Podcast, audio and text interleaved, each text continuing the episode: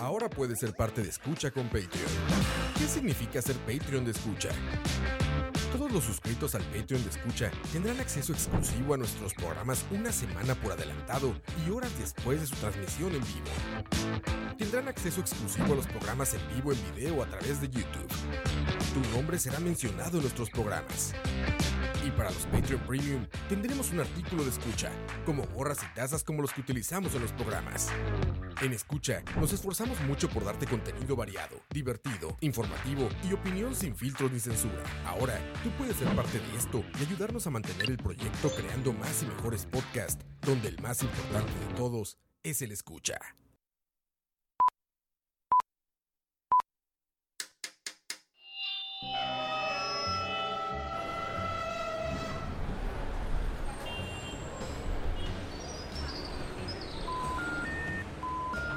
Detrás del audio, un viaje a través de la música, efectos, ambientes sonoros, en fin, todo lo relacionado con la producción sonora en el cine y la televisión. Detrás del audio. Quítese. Es un detrás de cámara, pero de audio.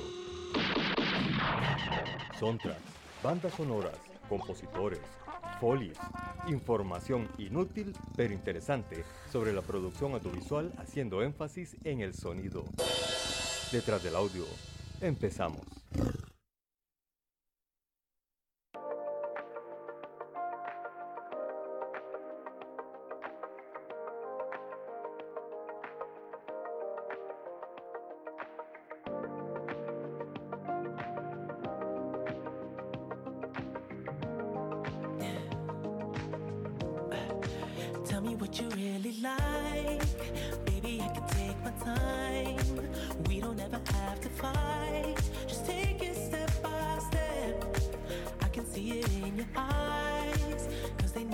Tell me lies.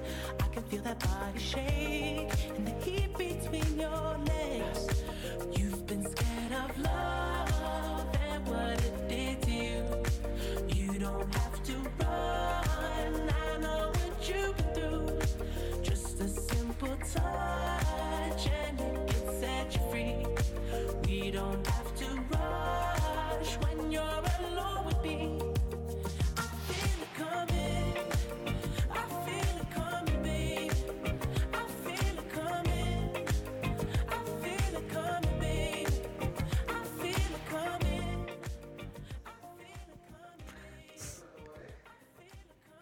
¿Qué es noche de clímax o qué, qué fue eso?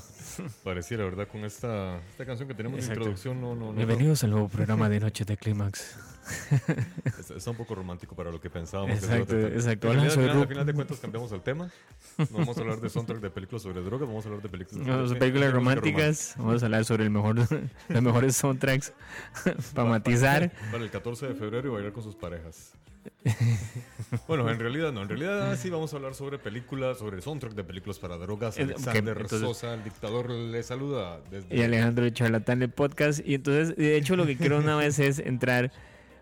¿Dónde está la relación con esa canción que acabas de poner con el tema? En Porque- realidad yo puse el... Sí, mira, en realidad de... Ay, es que este huevón de Diego dejó esa canción de fondo. Ahí está. Estábamos oyendo The Weeknd, en realidad. Ah, De, es el... sí, yo estaba, yo estaba poco preocupado. Sí, sí, sí. En realidad, ya, ya estamos ahora sí con la música de fondo de Wrecking por un sueño. Ah. Wrecking for a Dream, una película de inicios de este nuevo milenio. Millennial. De este nuevo millennial. De este nuevo milenio. Millennial. pasamos de románticos a drogos a. Es que mae. ahora, ahora ponemos el, el, el cofá, el cofá, el sofá allá atrás para hacer el casting para las personas que nos cofá. vayan a visitar. El COFA es. hay una idea para todos aquí de marketing. El COFA es un sillón que está forrado de COFAL, ma, para que usted se siente después de correr ma, y se relaje. Exactamente, y así te hace calorcito en la espalda. Bienvenidos al COFA. Me gusta esa idea, ma. Bienvenidos ¿Verdad? al COFA. Hay, hay que, hay que patentizarla. Y eso sería el día de hoy. Bueno, estamos entonces, como les habíamos anunciado, con música de películas sobre drogas. No vayan a O sea, pensar entonces sería mal. como música para drogar. No, en música realidad para no- no es música para para drogarse. No es música para drogarse, en realidad es música, es música que utilizaron en películas sobre drogas. Ok. Ok, pero no, no Para necesariamente. drogarse. Ahí si querés. Pero ahora no, no, no es que estamos promo- promoviendo aquí el uso de películas. no estamos promocionando el abuso, de, el abuso de cine indebido. Exactamente. Con las drogas no nos metemos, pero cuidado con el cine que consumen. Este, no, en realidad, eh, lo que es- vamos a hablar sobre ese, ese tipo de música que ha sido seleccionada para cierto tipo de películas y que en realidad me parece que ha sido una gran labor de parte de, de- de- de las personas encargadas para buscar canciones o música de fondo para un tema tan complejo como este. Ven, ahí iremos repasando películas. Por ejemplo, oigan esta música que está de Eso, fondo ahorita. eh, eso sí es como, verá, eso es icónico. Si apenas oímos eso, los que hemos visto Wrecking for a Dream ya sabemos de qué se trata. Eso Y los que nunca han visto esa película, realmente se la recomiendo. Es una eso sí, es súper depresiva. Uno al final queda meditando sobre su vida, uno al final no quiere ni, ni siquiera tomarse una cerveza más en existencia, Bueno, porque la película te impacta, Bueno, te golpea, ¿verdad? retame, retame. Esta es la conclusión a la que yo llegué en el bar después de ver la película, dice Alejandro. Cuando estábamos todos hablando y discutiendo, llegamos a... No, es... Bueno, es que eh, estamos hablando, pero bueno, Aronofsky, ¿qué año es este? Esta Esto es... 2000, 2001, por ahí me Exacto, parece. Aronofsky. Este, a mí esta película vieras que, que me pausó algo curioso, porque cuando estaba aquí en cartelera, que estaba en la sala Garbo, que era la única que se atrevió a pasar esta película, pues, me puse de acuerdo con unos amigos para ir Ajá. a verla un sábado. El asunto fue que yo fui una semana antes. O sea, ¿Qué? confundí ¿Cómo- la cómo? fecha. y que vio... No, y vi, y vi Wrecking. Lo que pasa es que supuestamente íbamos a ir a verla entre compas. eh, Ah. íbamos a pasar previamente a, a- a- a fumarnos unas birras y luego a ver la Ah, película y luego claro. a, a irla a comentar. El problema es que de- yo llegué solo, mis compas no estaban. Yo, yo- cuando yo les, les llamé, les dije, "Ma", bueno, les escribí en aquella época era con Viper. Exacto. Les dije, "Ma, Les de- mandé- de- me- de- ¿dó- ¿dónde están? Me pegué al público, esperando que me hubiera llamado al público. Yo Hace que, buenos creo que- 20 que años. llamaba al, al 110 y, te- y había que esperar que la otra persona recibiera, Exacto. aceptara la llamada. Y entonces mis amigos me dijeron, no, huevo, era la otra semana, es el sábado que viene. Yo no quise desaprovechar el viaje y entré a la sala Garbo a ver esta película. Sí, no querías desaprovechar Estaba el viaje. hasta el alma. Salí, pero... sí, sí, exacto. El viaje había que aprovechar. Salí, sa- salí realmente casi que en depresión. Yo, Dios mío, ¿qué estoy haciendo con mi vida? Y después se me olvidó. Voy a terminar así. y después me fumé un piro y se me olvidó. Tiene un estilo muy interesante. A mí esas películas que, que me marcan el sentido de que a nivel de producción también tiene un estilo muy interesante. La edición, el ritmo que tiene. Sí. Este, el, el guion. De, de hecho, está, digamos, es una película que es interesante porque el escritor del libro, este, esto está inspirado en un libro, ahora les digo el nombre del libro, este, y Aronofsky, ambos eh, eh, hicieron una propuesta para, para el guion. La novela se llama, bueno, Wrecking for a Dream, también Ajá. de Hubert Selby Jr. Excelente. Y entonces ambos presentaron una propuesta de guion y resultó ser muy, Sí. muy parecida entre ellos. Es como, Sí, sí, como, que estaban como en sintonía, ¿verdad? De, de hecho, ahí estuve leyendo esa historia porque me pareció muy interesante. Exacto. El asunto fue que eh, el escritor, el novelista, comenzó a hacer el, el guion, la adaptación, pero perdió el borrador. Entonces Ah, el porque director se lo dijo, robaron, "Ah, no, que-". no, el director dijo, ay, no hay bronca, yo, yo, yo, yo lo armo y comencé a hacerlo. Cuando apareció el- el- la primera versión, los compararon y vieron que eran casi que lo mismo. Ah. Los dos estaban, sí, estaban sintonizados. Oye, es interesante porque ahí tenés, digamos, una de las que, que yo me acuerdo, una de las primeras apariciones de Jared Leto. Ajá, Estaba este Mae Wayans cuando no hizo un papel cómico. exactamente. Y Jennifer Connelly. Que siempre es espectacular en todas sus Este, en todas películas. esas partes. Exacto. Es, es- Aunque, aunque hay actuaciones de ella bien malas, ella siempre está espectacular. En Hall, en Hall no me, bueno, es que también esa película de Hall no, no es buena, pero eh, ahí el personaje de ella tampoco le, le aporta mucho. Ya luego la vi en, en esta película, en la de la de los diamantes con Leonardo DiCaprio. Diamante de sangre. Ajá. Esa sí estuvo muy buena. Y en, en esta, en Wrecking for a Dream, realmente ella está espectacular. La forma como ella Sí. representa a esta, esta chica junkie, esta chica Esta chinga. Bueno, Ellen Burstyn también, ¿verdad? Que es una señora. actriz, también. ¿verdad? En- Una señora. Señora. Sí, que señor. Y a mí, sinceramente, en esa época yo no conocía a Jared Leto, me pareció un buen actor. Sí, exacto. me pareció un- Ujú. un- una buena introducción del, del actor. Sí, exactamente. Después ya se ha ido sacando el solo, pero Es que yo, yo creo que el único papel malo que ha hecho él ha sido el del Guasón. Sí. ¿verdad? Que, que es el único que no dice nada. Bueno, pero igual también es que le echa la culpa al, al, director, al Siempre, productor. alguien- siempre vas a culpar a alguien. Sí. Como y- ahora, ¿viste? Vienen ahora Los Ángeles de Charlie. Vamos a hacer el paréntesis. De la, la nueva- la- la- sí, exacto, hubo otra. Yo creo que es el primer Ay, problema. ¿sabes? Sal- salió la nueva película de Los Ángeles de Charlie, exacto, que Alex acaba de dar el ejemplo más claro de lo que acaba de pasar. Ni siquiera sabía que una película de Ángeles de Charlie. Ah. La película fue un fracaso de taquilla. En el primer fin de semana se esperaba. 8 millones de dólares nada más. Y, y costó Y entonces, como 210 seguramente. Es como 80, tal vez, Ajá. ¿verdad? Pero entonces, este, Elizabeth Banks, que era la, la directora y productora Ajá. y guionista, Y- ella le echa la culpa de que la película falla porque los hombres no quieren ver películas de acción de mujeres. Y yo creo que aquí el ejemplo más claro que acabas de decir es ese. Uno no simplemente no está interesado en los Ángeles de Charlie en general. No, yo creo que no. nadie piensa en los Ángeles de Charlie como una franquicia enorme. Jamás. Porque mira Lara. Lara Croft, sí. Sí, es- esta en realidad sí, sí hizo buena recaudación. no, háblate de, de, de Mujer Maravilla, Mujer de Capitán. Marvel. Exactamente. Pero entonces, claro, o sea, es, el es lo que estamos hablando ahorita, ¿verdad? Entonces tienes que culpar a alguien. Entonces, eh, Ahora los, los culpables somos los los hombres. culpables son, son la audiencia. Entonces, de, Bueno, me da culpa. En realidad, mi, eh, Los Ángeles de Charlie, ninguna de sus tres películas anteriores me Terribles, gustó para exacto. nada. Son horribles. Son como caricaturas con humanos. Son extremadamente exageradas y, y sin sentido, pero bueno. Eh, volvamos entonces al tema de las drogas, que es lo que nos importa. volvamos a las drogas, por favor, volvamos a las drogas, por favor, que, que ese es el tema que es de el hoy. tema que nos compete. Es lo que nos interesa. bueno, entonces, seguimos entonces con Wrecking for a Dream. Hasta luego, Diego, que ya se larga. Se retira Pachuco. Bueno, el compositor encargado de la música para esta película es Chris Marcel, que de hecho es muy curioso cómo se va formando la historia de este soundtrack. Resulta ser de que tanto Chris como el director de la película, Aronofsky, Aronofsky, ellos son, se criaron con el hip hop, son fans del hip hop. Entonces, cuando hicieron la película, Aronofsky le propuso a Marcel que hiciera música hip hop. Entonces comenzaron a buscar referencias y a la hora de, de- de- de comenzar a armar ya toda la historia, se dieron cuenta que el hip hop, el hip hop no daba ese, ese sentimiento, impacto. ese impacto que ellos querían generar.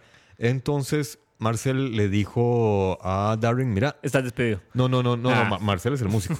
Le dijo, mira, yo he estado trabajando en ciertas canciones que me gustaría que escucharas. Ok. Eh, todo es instrumental, a base de, de muchas cuerdas. Y bueno, pues se quedó. Se, se quedaron con esa versión. Queda. ¿Qué, qué queda? Queda.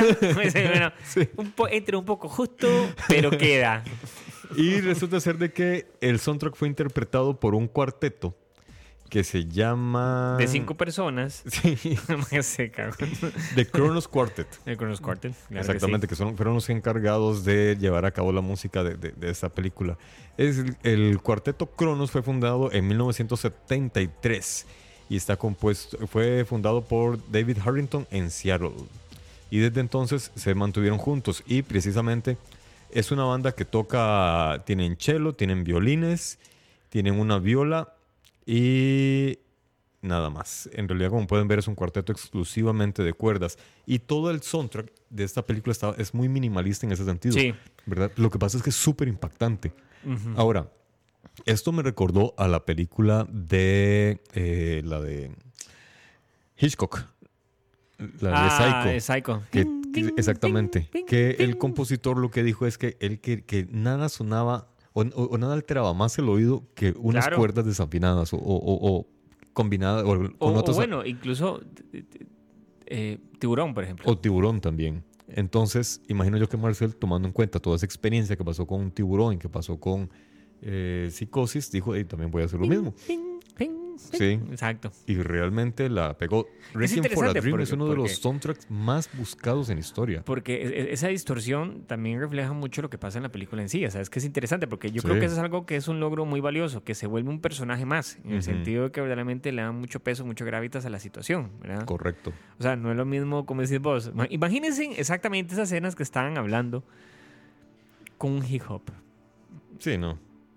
O sea, te da, te da otro feeling. Te da, una, que te da que estás viendo una peli de gangsters. Te, te- te Sí, da que estás viendo este, explicit lyrics de la historia de, de Dr. Dre, Sí, de sí, Ice sí, Cube. O sea, Algo así. Ahora, eh, lo que acabas de decir me parece muy importante y es que esa relación de la música con los personajes o con lo que sucede en la, en la pantalla. Esta película, en serio, insisto, véanla y ojalá eh, analícenla, no solamente sentarse a, a disfrutarla, sino que analizarla. Esta película habla sobre diferentes tipos de drogas, no solamente lo, Exacto. lo que conocemos como las drogas Eso- fuertes sí, o las drogas Sí, livianas. es más, yo creo que, es más, vamos, vamos a, a dar tal vez un twist. Yo creo que más que drogas, el asunto es diferentes tipos de adicción. Exactamente. Porque hasta el mismo director dijo que no es una película. Cuando le preguntaban sobre ella, él dice: No, no es una película sobre drogas. Él lo que cuenta es que es una película que habla de un monstruo que tenemos todos adentro. Solamente que necesitan un Como detonante. Harris. Exactamente. Exacto. no, que necesitan un detonante. Y ahí, este monstruo es la adicción. Exacto. Porque el personaje principal, que es el que interpreta a Jared, es adicto a la heroína. Eh, la novia de él, que es eh, Jennifer Connelly, es Coca. a la coca. ujú. Pero no El- Coca-Cola. No, no, no, no, a la cocaína. Bueno, que también hay Que adictos también- a la Coca-Cola, sí, ¿no? Va, eh, eso o te iba a decir. Y también te genera problemas físicos increíbles. Sí. Hay países donde la, el problema de obesidad es muy, muy serio. Sí. Y gran parte de la El culpa otro es el día consumo de Coca-Cola. Había un programa que era como de adicciones extrañas, que daban, creo que era en Lifetime. Y entre unos me acuerdo, había uno que era que un tipo que la adicción de él, que él solo comía pizza. Todo el día. ¿En todos serio? los días. Él desayunaba Ese pizza. es Joy Triviani. Exacto, pero entonces él desayunaba pizza, almorzaba pizza, cenaba pizza. Todo era pizza, pizza, pizza. Y ahora serán, bueno, es que se imagina un desorden porque te están dando tu- a tu comida el, mismo alimento. Sí, sí, sí, él tenía un desorden y sí tenía problemas. Completamente Había otro que, por ejemplo, que la adicción era que comía papel higiénico. En serio. Y entonces siempre andaba un rollo de papel higiénico y entonces cuando estaba nervioso sacaba un poquito de papel y se lo comía. Es- es- yo creo que no, no, no, pero eso que acabas de hacer es el problema por lo cual yo creo que yo no podría ser médico de adicciones. Señor, tengo un problema que me, que me como el papel higiénico. No, no, o sea, ¿es en serio? Sí, lo sé. Exacto. Bueno, en, en esta película, la mamá de Jared, ella es adicta a la televisión, Sí, y, y- y eso le lleva a otra adicción, ¿verdad? Es que es a las pastillas. A las pastillas. Y pastillas recetadas. Exacto. Que son es- este combo que te dan los Es médicos para que mantengas la ansiedad más, tranquila. Uno podría hablar que son como tres adicciones lo que tiene ella. Porque tenés la adicción a la televisión, Ajá. La adicción a tener una buena figura o una buena imagen, Ah, porque sí. lo cual ella, ella necesita un control de peso. Entonces, hay Ujú. una adicción a control de peso porque ella tiene que estar bien para salir en televisión. Sí, Y la tercera, las pastillas. Las Entonces habría una cuarta, que sería es- ese, bueno, no sé si adicción, pero por lo menos sí es ese anhelo de ella por ganar dinero, pues sí, que ella quería ganar. Y que de hecho su hijo también incurre en eso porque intenta meterse en el mundo de la venta de drogas y termina siendo un, Sí. un adicto no, completo. por lo menos era empresario, tenía eh, que pasó un momento ahí que algo pasó y va. Era, era un emprendedor. Exacto, era un emprendedor. Es que más que el producto que usó era diferente, ¿verdad? Pero exacto, era un emprendedor. Bueno, sí, es más, eh, porque él es heroína, eh, Marlon Wayans, el otro también, él es heroína, ellos dos son heroína. Sí, ellos son heroinómanos. Exacto, y terminan. Bueno, no, ya les iba a contar la película. No, no, no, no, ahí, ahí queda. De, hecho, el, el final es muy, muy triste. La escena final, bueno, las escenas finales. Es ver incómoda. Yo no sé- sí. a, mí, a mí no, me parece tanto triste como incómodo. Sí, sí, Yo creo que es la palabra. Me, me incomoda. Y en una buena forma, porque eso es lo que tiene que pasar. Exactamente. Es porque en realidad la película te deja esa muy buena moraleja de hasta cuán bajo puedes caer. No, y que y, como diría el guasón, que y lo único que ocupa es un empujón. Lo único exactamente. Es un empujón. Que por cierto, también hab- hablando de spoilers, viene la 2. Sí, eso es- me parece un poco extraño eso, porque es un poco De- irónico porque Del guasón estamos hablando. ¿no, Correcto, sí. Me parece un poco irónico que venga una segunda parte del Guasón porque el mismo Todd Phillips, es uno que él siempre eh, sostuvo la bandera de que la película de Joker de él era una película única, con una historia única, que tenía un final va- va- relativamente abierto porque le diera que la gente interpretara el final de la película a su manera y a su libertad. Y resulta que esa misma persona le ofrece, me imagino, un saco lleno de billetes y él como Krusty no es de piedra y entonces Ah, dice, sí. ¿verdad? Igual, ahí, ahí, ahí, según lo que yo había visto, es, este, eh, Joaquín Phoenix tiene mucho que ver. Él presionó mucho a, a, a- Ah, a Todd Phillips. eh, Todd para- a Todd, sí, Mm, cariño, a a Todd, Todd, sí, a sí, Todd, sí. así. A Chi. Es o que, sea, a es que a él no le gusta que le digan Phillips. Así, porque, exacto, a porque- Phil. sí, porque Eh, dice eh, que- exacto. que, le recuerdan a los bombillos. Que él, que él no se lleva con ese lado de su Sí, es que familia. la familia de él, exacto, que la familia de las películas. Y además empiezan ahí. Este, y entonces él eh, lo presionó mucho porque de acuerdo a lo que leía, por ejemplo, este, él le mandaba pósters de, de la película, de cómo se vería Joker 2 en la película. Entonces, este, Joaquín Phoenix había contratado a y le mandaba pósters y le mandaba todo. Yo creo que Phoenix es interesante y ahí voy también con Phoenix porque son 50 y 50. Y yo creo que es otro tipo de adicción. es interesante lo que estamos hablando de adicciones. Es decir, Joaquín Phoenix es un actor muy completo. Es decir, Sí. eso no hay duda. Y, y él- lo que él hizo con ese personaje hizo lo que le dio la gana. Mm. Y yo creo que ese es el punto por el cual le interesa hacer otro, otra vez el personaje, porque le da mucho camino para hacer cosas y explorar cosas que es lo que a él le gusta. Entonces yo entiendo por ese lado que él Porque quiera seguir sacándole el jugo. Inicialmente él no quería Él una no segunda quería, parte exacto. tampoco. Claro, pero ¿por qué digo 50 y 50? Porque una cosa es eso, pero otra cosa es que también la crítica, la crítica lo alaba. Y, Sí. y eso- y ahí es donde vengo yo con otro tipo de adicción, ¿verdad? Porque qué tal si es que a vos te gusta que te... O sea, eso genera que le digan, no, porque voy a soltarme de esta rama. O sea, yo voy a De sacar hecho. aquí y voy a sacarle provecho a esto. De hecho, eso es muy común en los actores o- y actrices Sí, también. yo por eso me retiré de la... Sí, sí, sí, sí.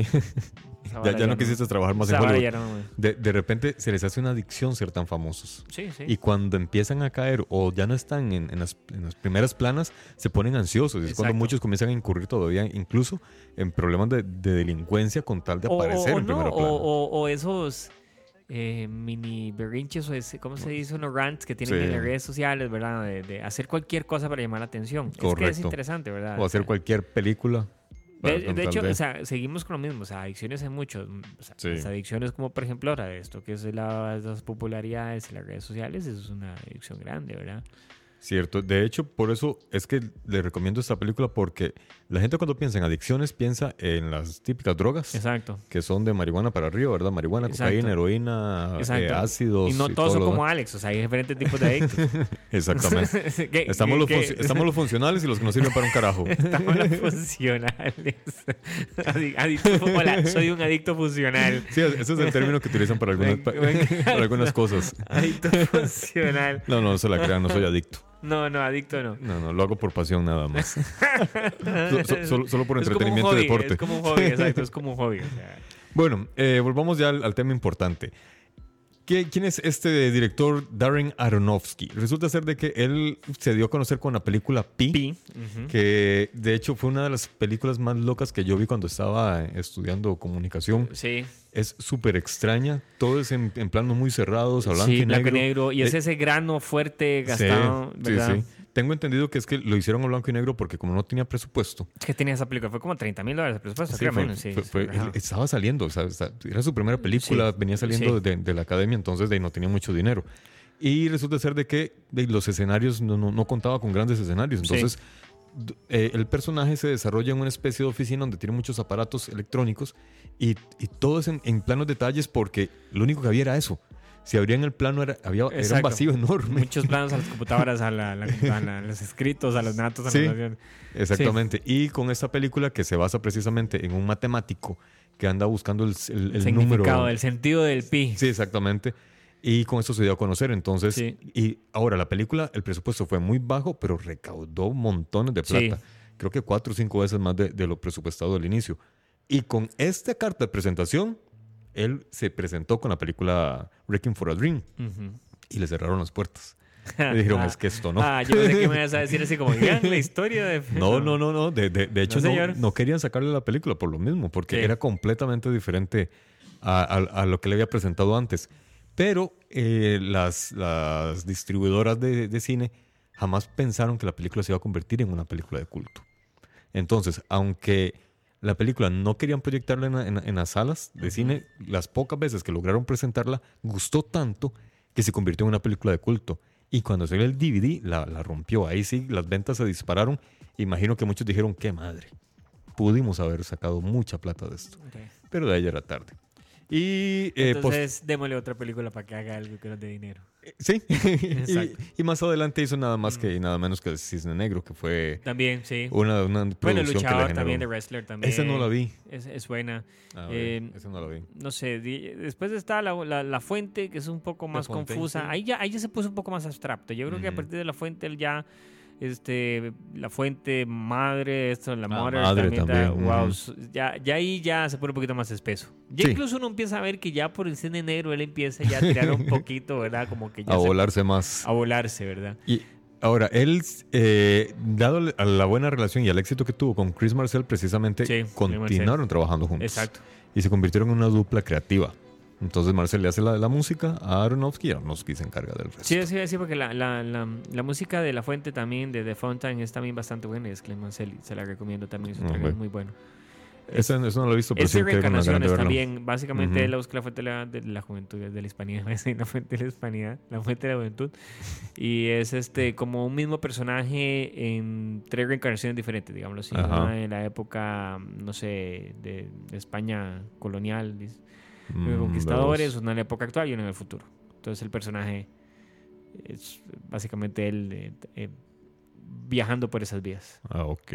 Con el toque de Aronofsky, que entonces todo lo hace muy confuso, entonces no está fácil como les explico. Sí, co- co- con, él hay que realmente ponerle atención a las películas Exacto, porque te perdés. Exacto, no, no llega al, al- a lo Lynch, ¿verdad? Sí. Sí. Pero sí, sí, sí. Es espesito. Ok, ahora vamos a cambiar de canción, eh, de canción, de película. Este, y nos vamos a ir con uno de los grandes íconos del cine. Que es nada más y nada menos que el gran maestro. Gran maestro criticado y adorado. Exacto. Y una película que costó que saliera, ¿verdad? Sí, porque en su época imagino que era muy impactante. Sí, ¿verdad? Si la roncha que generas. Y, y hasta tuvo amenazas de muerte, Amenazas de a- muerte. A, la, a la esposa, a la familia. Además, creo que está en, en, en, en Inglaterra. Creo que se proyectó como años después, no salió, o Sí, sea, ¿verdad? sí, ¿Cuánto sí. fue después? Eso está aquí en los datos. Eso está aquí en el celular electrónico que tengo en mi computadora. Yo, yo encontré un dato que me pareció muy exagerado. Que hubo zonas donde se llegó a proyectar incluso ya después de la muerte de Kubrick. Sí, sí. Para seguridad de... Ah, es que no, no lo hemos dicho. Vamos a hablar ahora de la naranja mecánica de Stanley Kubrick. El gran genio inglés que murió hace unos años atrás. Eh, mientras dirigía su última obra ojos muy cerrados. Exactamente. Quedó in- inconclusa su dirección. La película por ya sí la pudieron terminar. Y de ahí nos abandonó y nos dejó esta obra de arte llamada La Naranja Mecánica, basada en una novela con el mismo nombre. Eh, la novela tiene un, un- un vocabulario, una jerga Sí. que fue disque inventada por el novelista, pero en realidad son palabras rusas que utilizaban lo- los, los- los amigos, los drogoamigos, como, como hicieron la traducción en español. Por Anthony ejemplo, Burgess, el, Ah, el, escritor. el escritor, ajá. Anthony Burgess. Por ejemplo, menciona la palabra moloco, que en realidad es leche en ruso, pero en, en la película y en la novela se refieren a un tipo de, de droga que tiene la apariencia de leche. Es Exacto, y que está blanco. mezclada con... Exactamente. Le echan ahí y se vuelven dementes. Ahora, esta película, tanto la película como el soundtrack son espectaculares. La búsqueda, y de hecho esto es algo que sí caracterizó siempre a Kubrick y que también lo hace Quentin Tarantino y muchos otros grandes directores. Ellos simplemente no es que pongan una canción de fondo, sino que buscan la canción apropiada a la escena. Ajá, eso. ¿verdad? Y es un trabajo arduo y es pesado, no es tan sencillo. Y a veces tienen que incurrir incluso en, en des- desembolsar grandes cantidades de, de dinero para obtener los derechos de las canciones. No es solamente llegar donde el compositor y decirle, mira, me gusta tu canción, la puedo usar. Sí, no. Hay que pagarle a la banda, hay que pagarle a la productora.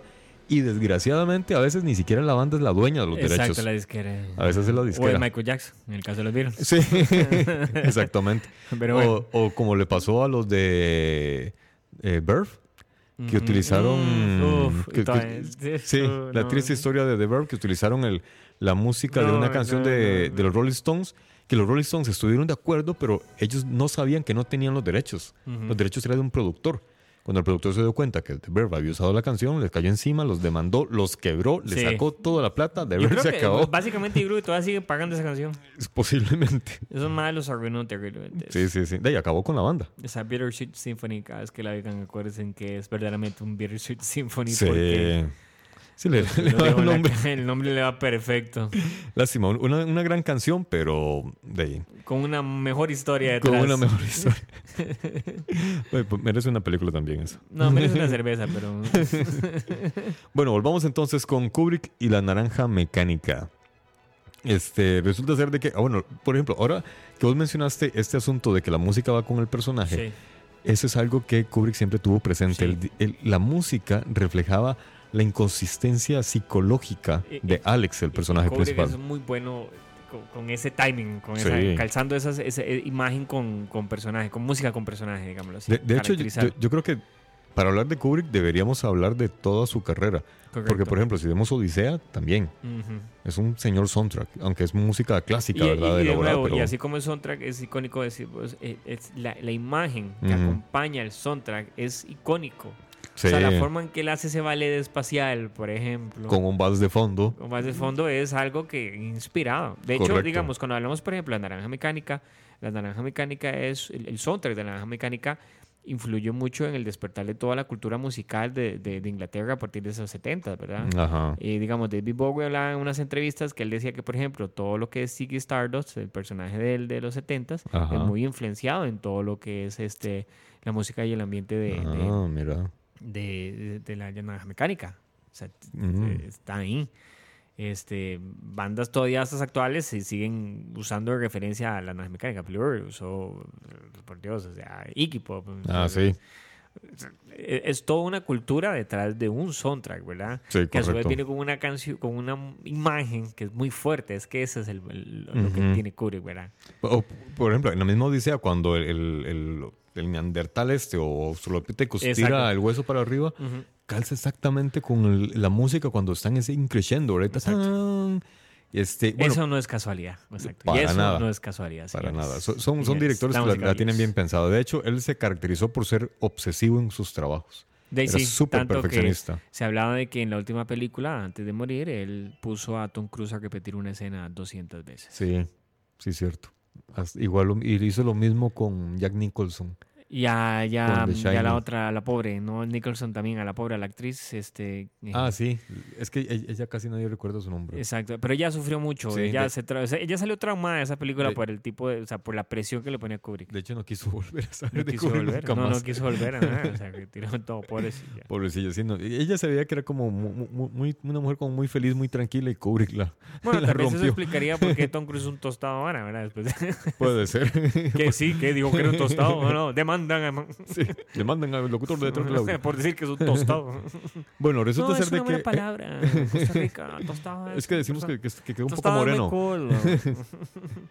Bueno, resulta ser de que la música para esta película de La Naranja Mecánica fue elaborada por una mujer que se llamaba, o se, lla- bueno, se llamaba Wendy Carlos. Digo se llamaba aunque está viva, porque ya ahorita les cuento la historia.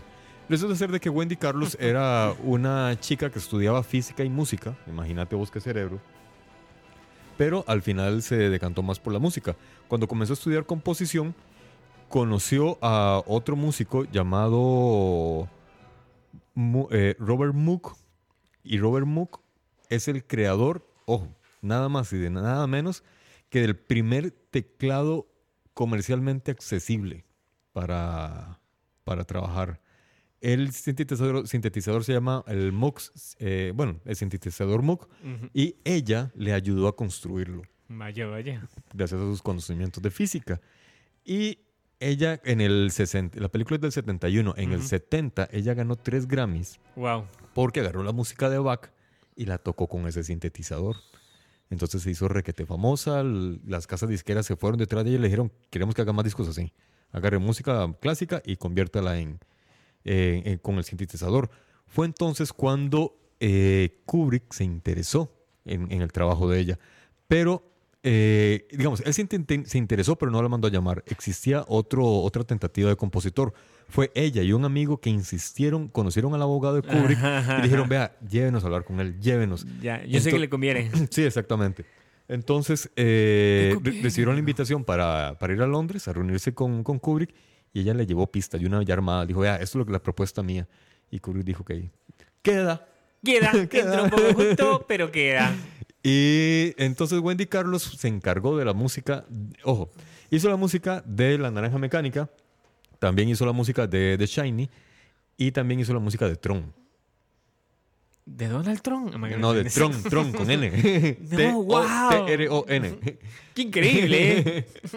De Tron, la película, la, una película que es sobre Computadoras y sí. También una película muy avanzada en su época. Y Muy, muy avanzada Que después se volvió película de culto. Y que hace poco hicieron la segunda parte, hace unos años atrás. Exacto. Sí, que de hecho sí se convirtió en una película de culto y es bastante. o sea, si, si uno la ve con ojos de, de- de la actualidad, uno dice, no, qué efectos más malos, qué, qué lenta, no sé qué. Pero si uno la, la ve que esa película fue hecha en los 80s, Exacto. puta. Exacto. Efectos muy bien hechos. Exacto. O sea, La música, y la, y la música le calza perfectamente a, a la película Tron. Bueno, para seguir con el tema de Wendy Carlos. Wendy Carlos, contanos por qué Wendy Carlos. Resulta ser que Wendy Carlos siempre tuvo problemas para ser- identificarse sexualmente. Ella dice que no entendía por qué sus papás siempre la vistieron como niña, si él era niño. Ajá. Entonces, a partir de la mitad de los años 70, ella comenzó a, a someterse a un tratamiento hormonal para convertirse en hombre y en el 79 ella reveló que incluso ya hasta se había operado. Entonces dejó de ser Wendy Carlos y comenzó a llamarse Walter Carlos. Entonces, si por ahí se topan algún trabajo de Walter Carlos o Wendy Carlos, pueden darse cuenta que es la misma persona y que realmente es una persona genio en el área musical. Es de las pioneras perdón, en el trabajo con sintetizadores y sobre todo en sintetizadores, en trabajo sintetizado de películas. Y bueno, ¿qué otro detalle de Bueno, la naranja mecánica? Uf, lo que estábamos hablando antes de, de- de- de empezar esto, estábamos comentando cómo esta película este, costó que se viera en diferentes lugares. ¿verdad? Ah, sí. En Estados Unidos tuvo este, un rate de, de X, ni siquiera RX, que eso ya es... Le tuvo que cortar 30 segundos para llegar a tener una este, calificación R. Eh, cuando la película se estrenó en Inglaterra, este, que fue en 1972 que se estrenó en Inglaterra, o sea, un año después de haber terminado, eh, la película tuvo obviamente sus controversias, ¿verdad? Este, obviamente la gente que se la toma muy en serio la película, gente que quiere imitar a los personajes. Este, ah, hubieron suicidios por gente que quería hacer las mismas cosas que hacían ellos en las películas, este, sobredosis. Eh, y Kubrick se sentía muy incómodo por esa eh, publicidad negativa que tenía la película. Eh, él, una de las cosas que a él más lo decepcionó era cuando él llegaba a ver, pasaba cerca de los cines y veía que para la premiere la gente empezaba a llegar vestida como los personajes. No jodas. Entonces él dijo, no. O sea, Eh, pues en la guerra de la galaxia sí se vale. exacto, sí, esta no. exacto. Tal vez porque le- la- la- la ima- los personajes no son. Entonces él le pidió a Warner Bros., que era la productora, que no volvieran a poner la película más, que cancelaran la- las proyecciones en Inglaterra y que él se iba a encargar de que esa película no se proyectara en Inglaterra hasta que él se muriera.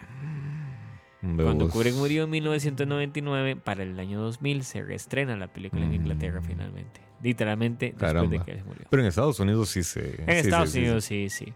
También Pero- hablan de la esposa la que dice que parte de- del, del cancelar del screen también fue porque recibía amenazas de muerte. Ujú. ¿Verdad? Creo que hablan. Sí, no, Pero y bueno. por ahí leí que, que incluso una de las amenazas era como muy específica y le dieron casi que la dirección donde vivía su esposa. Sí. Le dijeron, vamos a ir a la casa, a las afueras de Londres, que no sé qué, donde vive su esposa y sus hijas y, y les vamos a matar. Entonces también imagino que eso lo, lo alteró bastante. Sí, ahora, digamos, tampoco le fue tan mal a nivel económicamente, porque esta película es una película que se hizo con 2 millones de dólares en esa época y recaudó 40 millones. Juepuña. De esos 40 millones, el 40% era para Kubrick.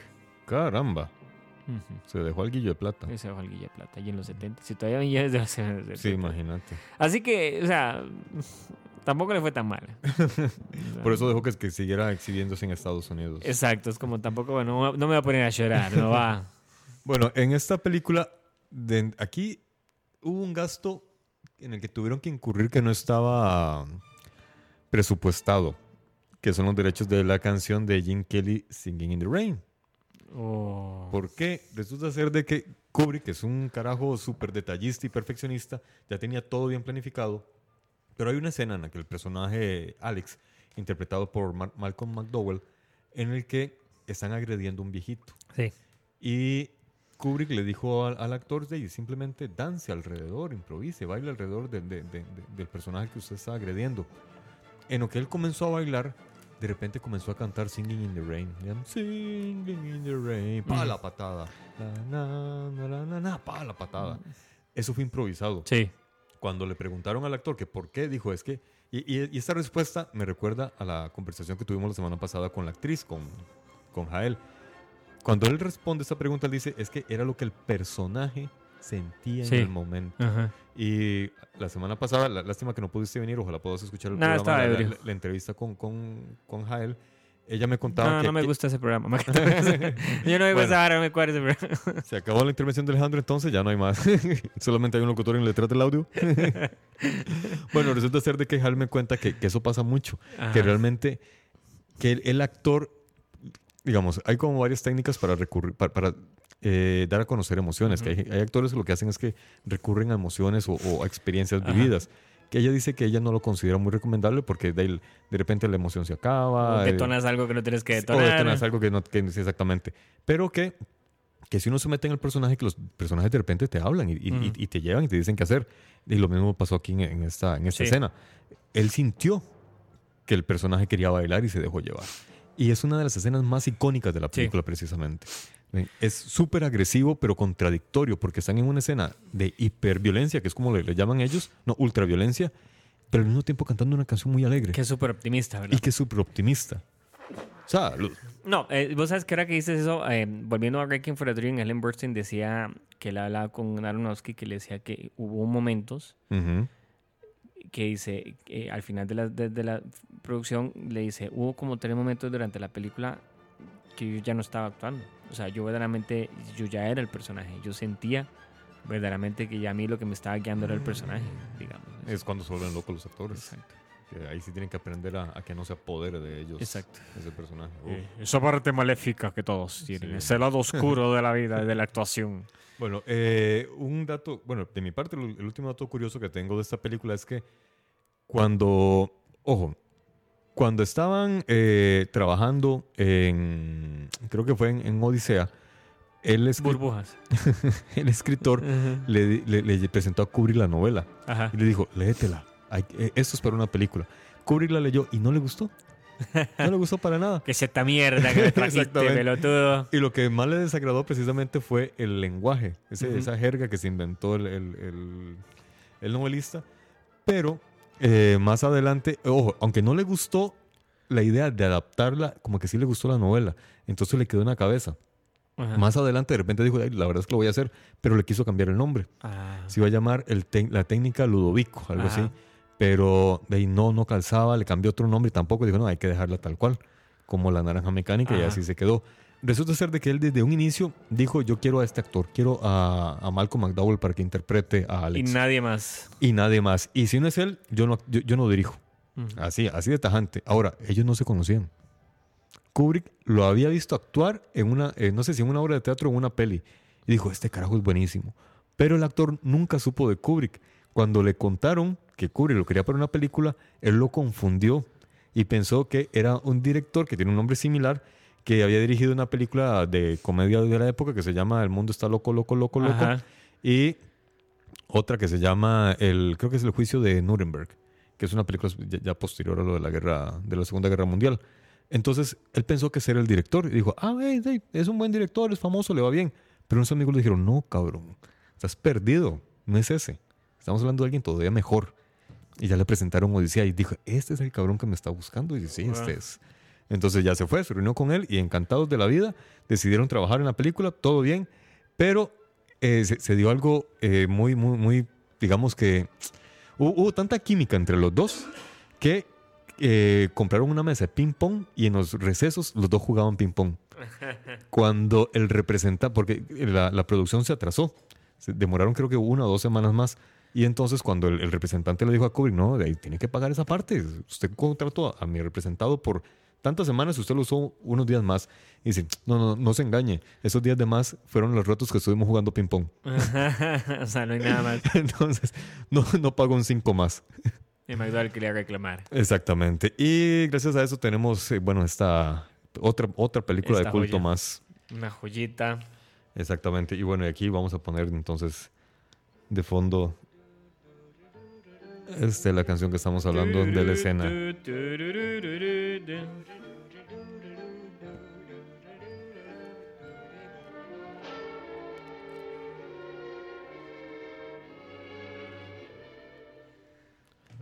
Así, in the rain. Y así estaba eso pateando.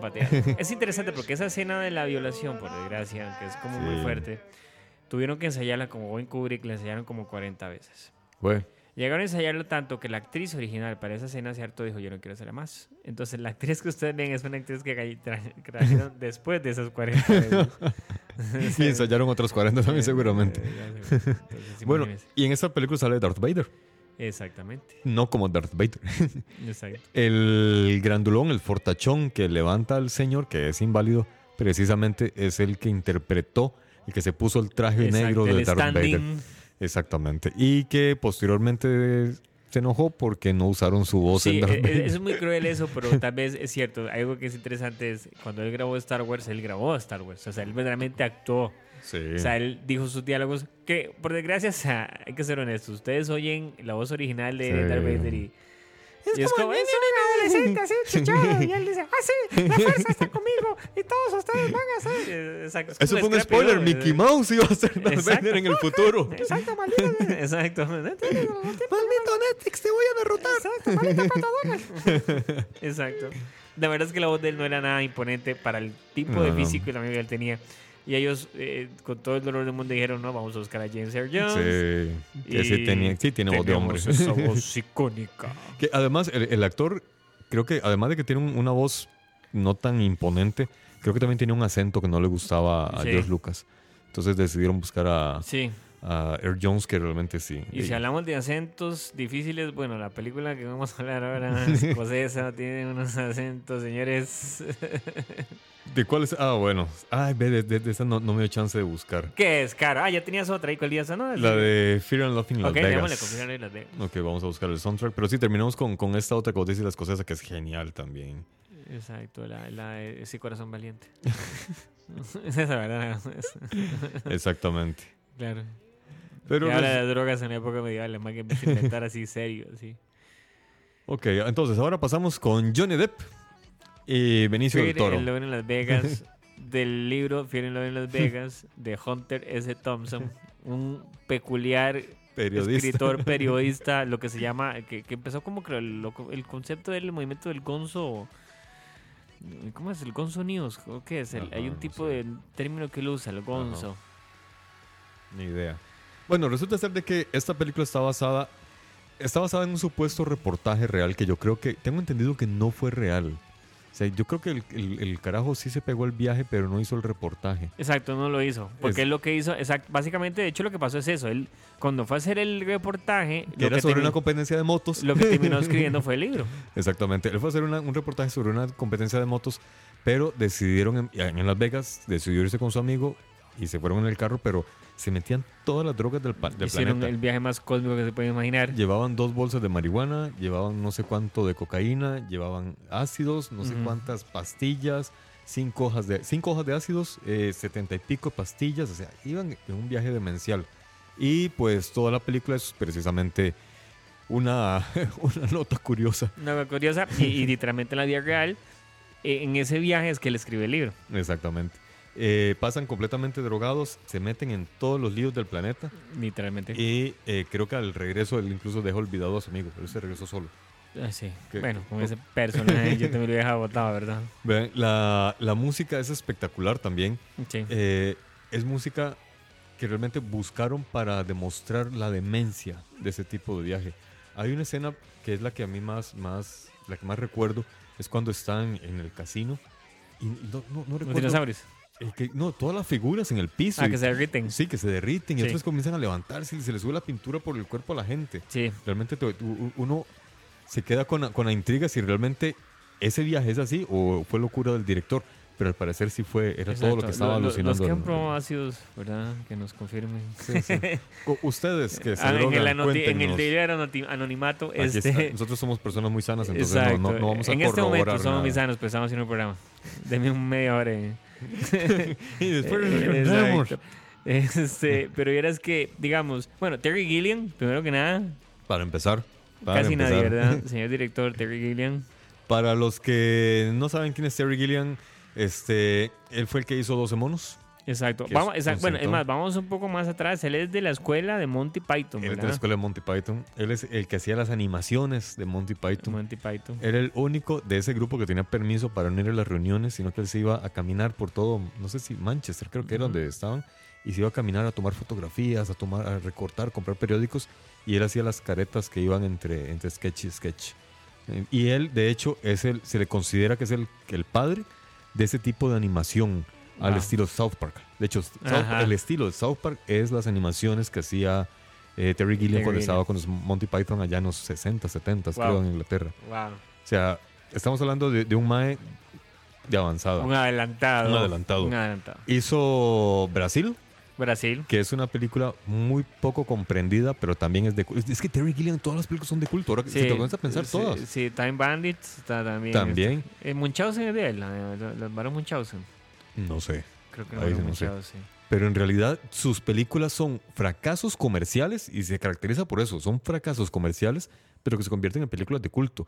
Sí. Y que con el tiempo recogen y to- to- todo el gasto y hasta sacan muchísima más y ganancia. Son, y son películas de culto potenciales todas. Exactamente. Vean, de, de hecho, eh, si quieren ver lo- lo- lo- la labor de a Gilliam, empiecen con Brasil, que ahí se ve un poco todavía su, su tipo de animaciones que, que él hacía con Monty Python. Aquí en Brasil todavía aparecen. Es una historia. Ahora, Brasil no habla sobre Brasil. Exacto. Brasil es sobre eh, la ciudad, sobre Inglaterra y cómo la gente se, se robotiza en Inglaterra y cómo tienen a Brasil como un paraíso. Y quieren, o sea, la meta de todos es trabajar duro para irse a vivir a Brasil. Eh, y la película va, va- va precisamente so- sobre ese, sobre- en ese sentido. Nunca vemos a Brasil para nada, pero es como la que la meta a la que quieren llegar. Posteriormente les recomiendo esta, la de 12 monos, que esa sí ya es más, es, 12 ma- monos. es más comercial. Esta yo creo que sí le fue muchísimo mejor en Yo creo taquilla. que es como de, la- de las de críticas, que comercial que he leído mejor, creo, ¿verdad? Sí, sí, sí, sí. Y en cuanto a temática también es increíblemente buena. Eh, Do- 12 monos es una película sobre un futuro distópico en el que Sí. La sociedad o la, la humanidad está casi que extinta Ah, sí, y viven, y, vi- y viven en, en el subsuelo y están tratando de descifrar qué fue lo que pasó en el pasado, qué, qué- cuál fue el accidente que provocó la muerte de la humanidad. sí Eh, acá Bruce Willis hace el papel de Bruce Willis.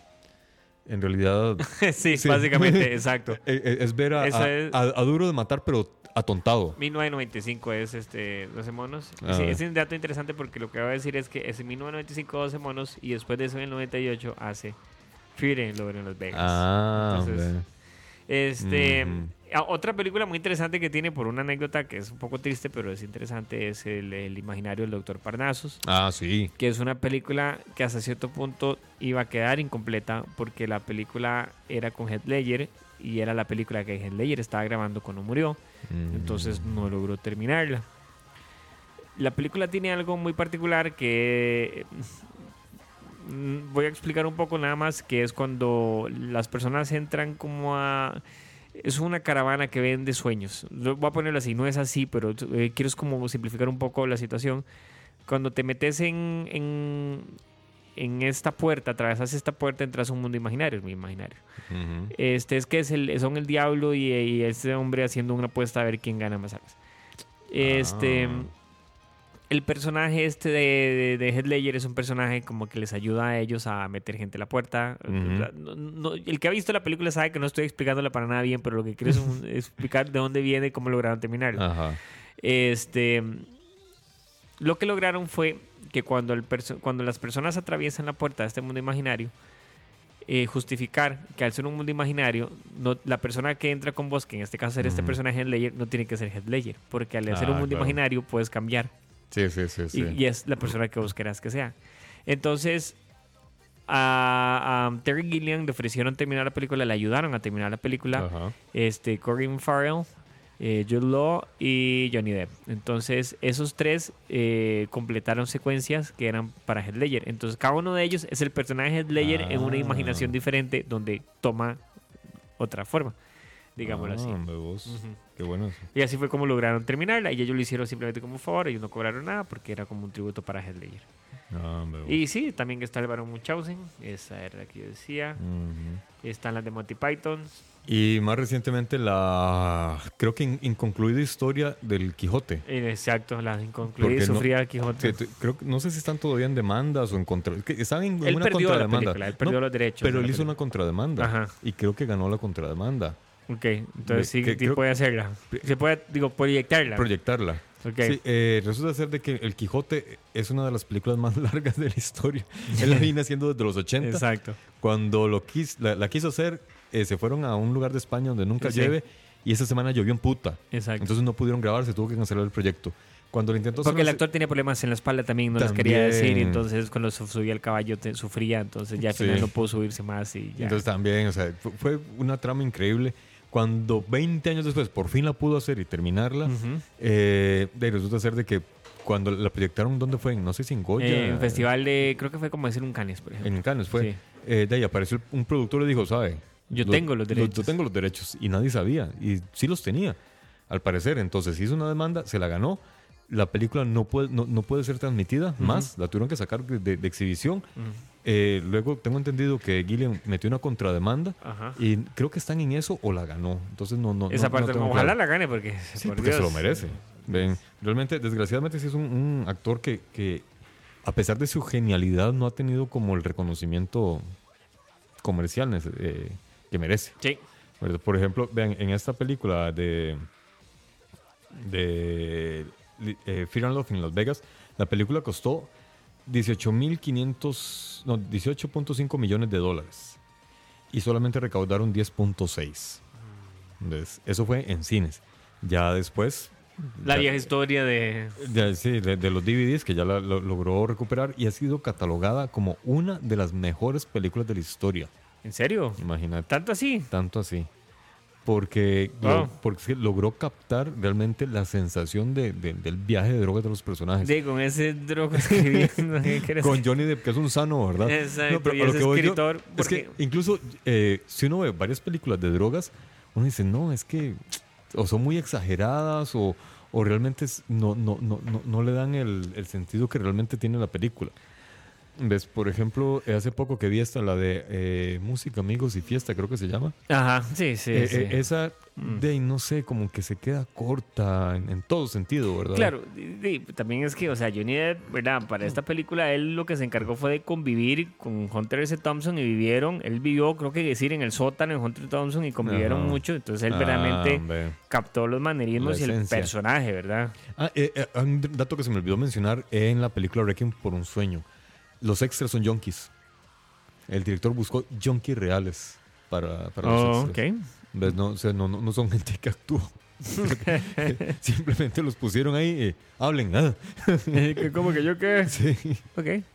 Todo y, tiene peso. y algo que también se me olvidó mencionar es que en, en La Naranja Mecánica, como Kubrick obviamente le dijo a todos los actores que se leyeran la novela, a todos los actores les gustó tanto la novela que incluso había tramos de la grabación que no decían los diálogos del guion, decían Ajá. los diálogos de la novela. ¿Ves? Ahora, eh, al novelista no le gustó la adaptación. ¿Ves? Como que quedó en- De hecho, eso le pasa mucho a Kubrick. Creo que es lo- lo- las novelas que él agarra. Sí. Los escritores no quedan muy contentos, pero bueno, el asunto fue que De Stephen Lo- King, ¿verdad? Es uno de los ejemplos más Ah, claros, no, ¿verdad? Lo, lo aborrece. Yo creo que no se llevan para nada. Bueno, entonces volvamos eh, con esta película de... Fear and Loading en Las Vegas. Exacto. La, eh, la gente que pueda conseguir la, el soundtrack se van a dar cuenta que antes de que empiecen las canciones siempre hay como un extracto. Digamos, la película, ta- la- tanto la novela como la película, tiene mucha influencia de la música, porque es muy importante para la gente que consume drogas. el- un- uno de los sentidos que más se les altera es el oído, y entonces la, la música que se busca para el viaje es muy particular. Distorsión. Exactamente.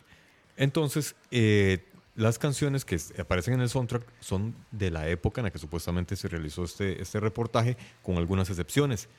El asunto fue que ya a la hora de hacer el, el disco para la venta, antes de que eh, siempre aparece un extracto de las canciones Ajá. que el escritor de la novela incorporó en historia, todas menos una. La de los Rolling Stones, la de Sympathy for the Devil. Ah, sí. Que costaba 300 mil dólares. 300 mil dólares y no había plata para eso. Era, creo que si no me equivoco, 300 mil dólares era básic- literalmente la mitad del presupuesto que ellos tenían. Era la mitad del presupuesto que tenían. O sea, eh, Entonces de ahí no se pudo, no pudieron. ¿qué- los Rolling Stones, ¿qué problemas tienen con los, con los derechos, verdad?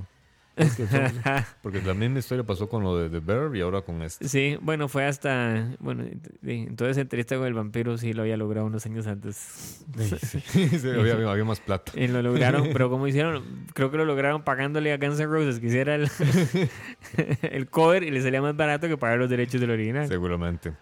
Y bueno, esta película llamó tanto la atención que incluso hay varias canciones eh, que nacieron a partir de esta película.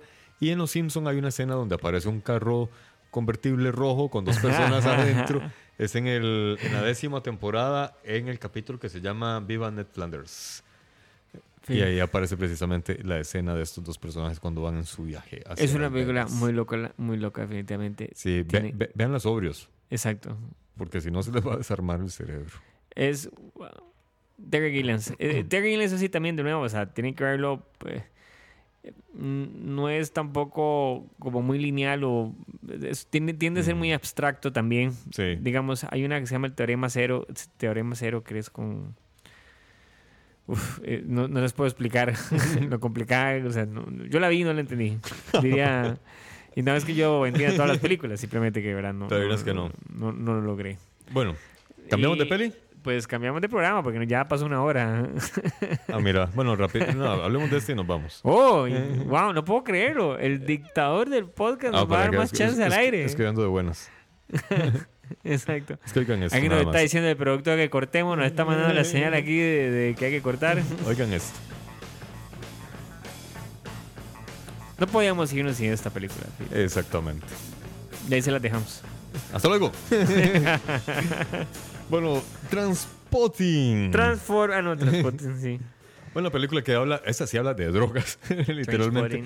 Y del abuso de drogas y cómo cuatro jóvenes, cuatro amigos pueden terminar destruidos completamente. Sí, eh, es interesante porque a la vez pasada tener una discusión ahí sobre que, que- cuál es el, el- el- verdaderamente el tema de esto y alguien dice, pues sí, es el consumo de drogas, pero Mark, bueno, este Renton, al final, él, él- él se sale. Entonces es sale. como cierto optimismo. Ajá. Claro, si yo no transporte, entonces saben que no sirvió de nada, pero bueno.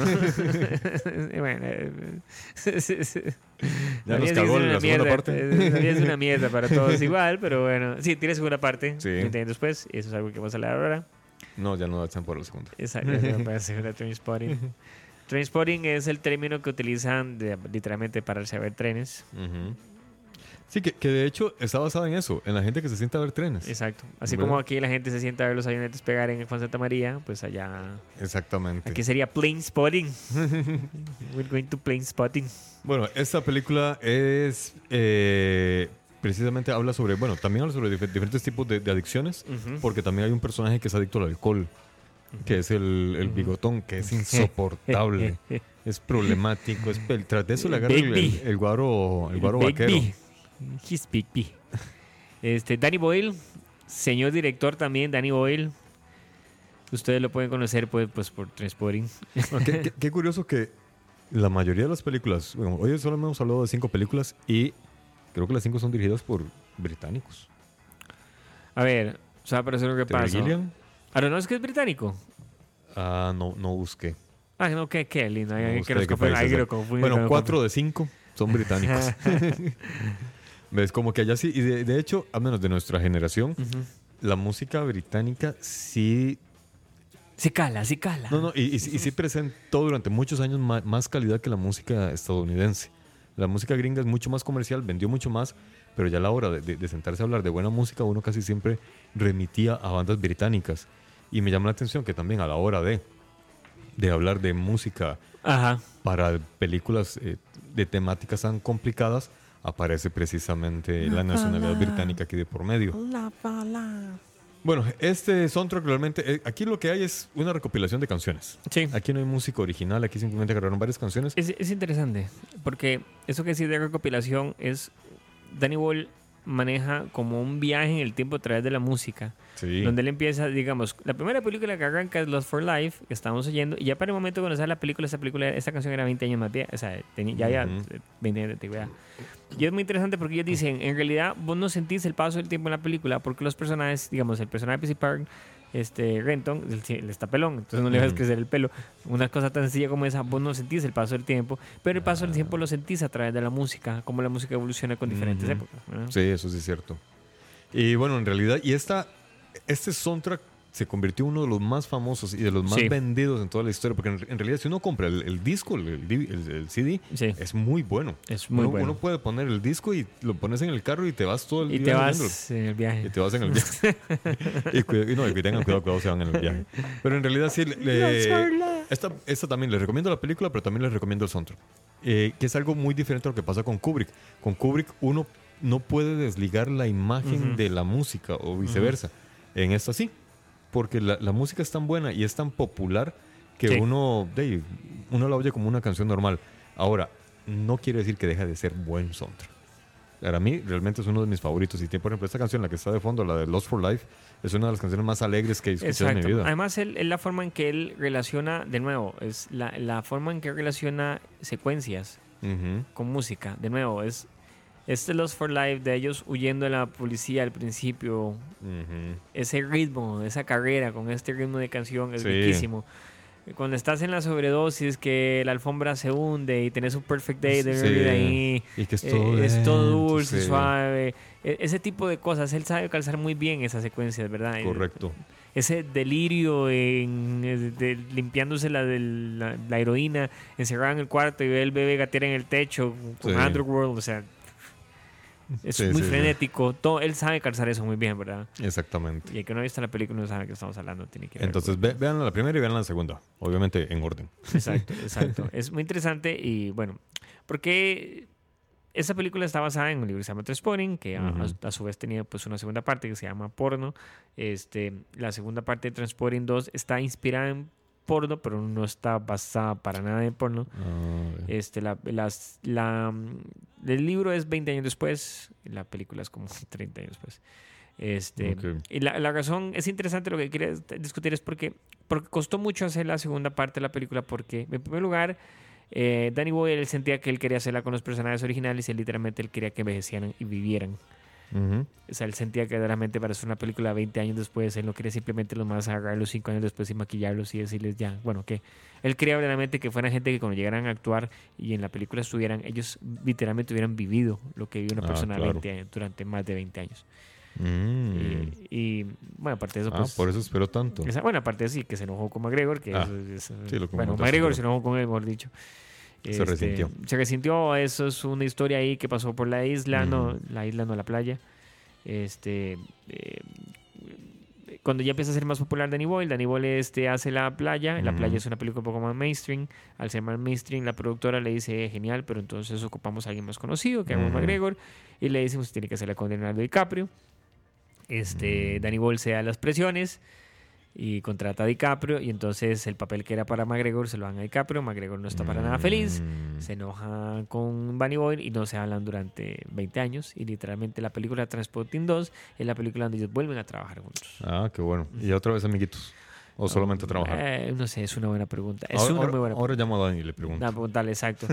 Transporting es toda una película que generó un movimiento, una cultura, ¿verdad? Este, y es muy interesante porque el póster de, de Transporting es también un póster muy icónico. Las figuras posando. Sí. Y si ustedes ven el póster, las personas que son fans de Transporting se van a dar cuenta que falta un personaje. Siempre en todas las fotos falta un personaje, el personaje de Tommy.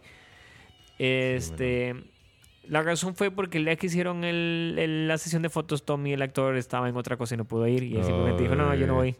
Y jamás Qué pensó que él... Exacto. Que la película iba a ser tan Tan- reconocida. la- nadie pensaba, yo creo, incluso ellos, que la película iba a ser tan reconocida tan icónica que nada más faltaron unas fotos y iba a ser. Tan- entonces es un personaje que está en las películas y ustedes no lo ven, pero. Sí, ese, es- está. ese es el personaje rubio que era futbolista, creo. Exacto, y que así. después este que se le muere la- el eh, sí. ¿Qué? ¿Cómo que se muere?